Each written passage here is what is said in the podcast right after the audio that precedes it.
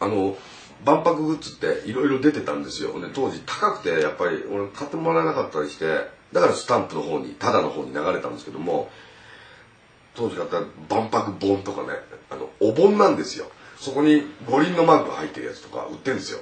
なんでお盆なんだよとかあとなんか木彫りのねなんかで万博のマークがついてるやつとかでやっぱりやっぱりその60年代までの日本文化も引きずってるお土産だったんですよ。でそこのまあ言ったらこういうことじゃないですか。これこのセンスがねやっぱりねなくなってきてるっていうかこれ天橋立の股覗きの像っていうやつなんですけども一瞬見たらなんか昆虫かなと思うようなこの形態じゃないですか。でもこれを木彫りでやるとかそういうことが面白いわけで。こことその進歩と調和っていうの良さはこう角地派と土着との融合でしたからやっぱり土着はやっぱりねキープしてほしいんですよね。キーポン土着なんですよ。やっぱりキーポン土着っていうのはちょっとあるんですよ。俺の中に。いやだんだん年を重ねたから思うのか分かんないけど昔は本当土着嫌いだったんですよ。土着が嫌いで嫌いでうんとその高校時代にゼッペリンとか聴いてる時に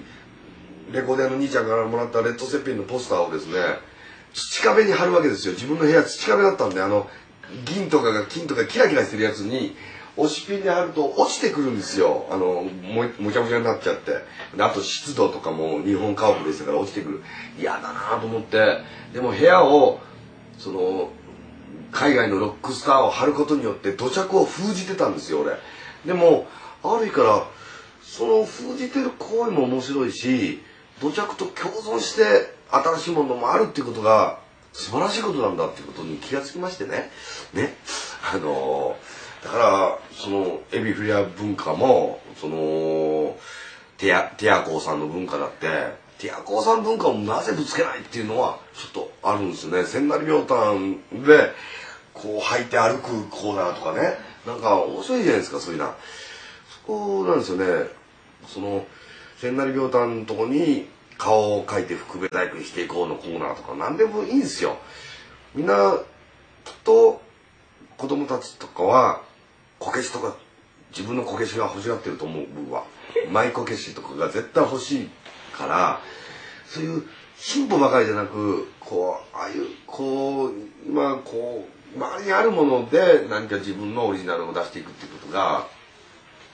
何の話してたんでしたっけ